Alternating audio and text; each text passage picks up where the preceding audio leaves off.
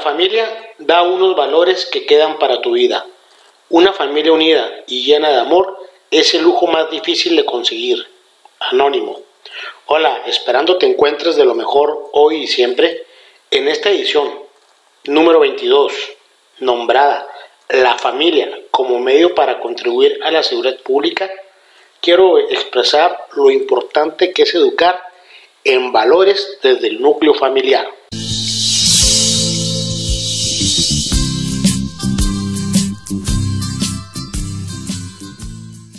En las últimas semanas, la inseguridad se ha incrementado exponencialmente en nuestro país, estado y principalmente en algunos municipios en donde siempre ha estado presente este tipo de situaciones.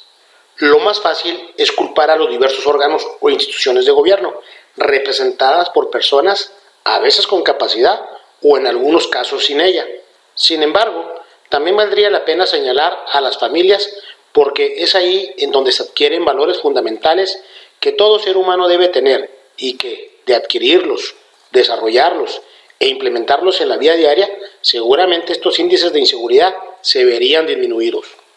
A pesar de que las autoridades responsables de brindar la seguridad pública tratan de mantener la paz, la tranquilidad y el orden público mediante estrategias, planes y programas que tienen como objetivo prevenir los delitos, la delincuencia y también las faltas administrativas, entre otros aspectos.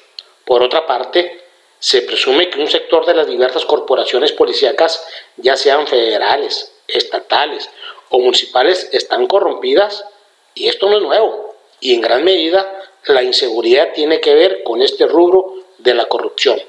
Pero además, muchas veces no cuentan con el personal suficiente para atender todas las demandas que exige la sociedad. Es por ello que desde el núcleo familiar, la sociedad debemos contribuir a educar personas con valores, actitudes y aptitudes que permitan una convivencia sana y pacífica entre los mexicanos. Y también muy importante, que los diversos gobiernos se deshagan de la corrupción.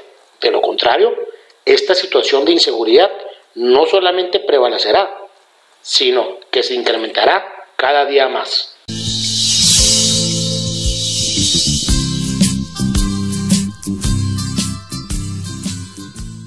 Muchas gracias por darte el tiempo de escucharme. Mi nombre es Moisés Álvarez Palacio.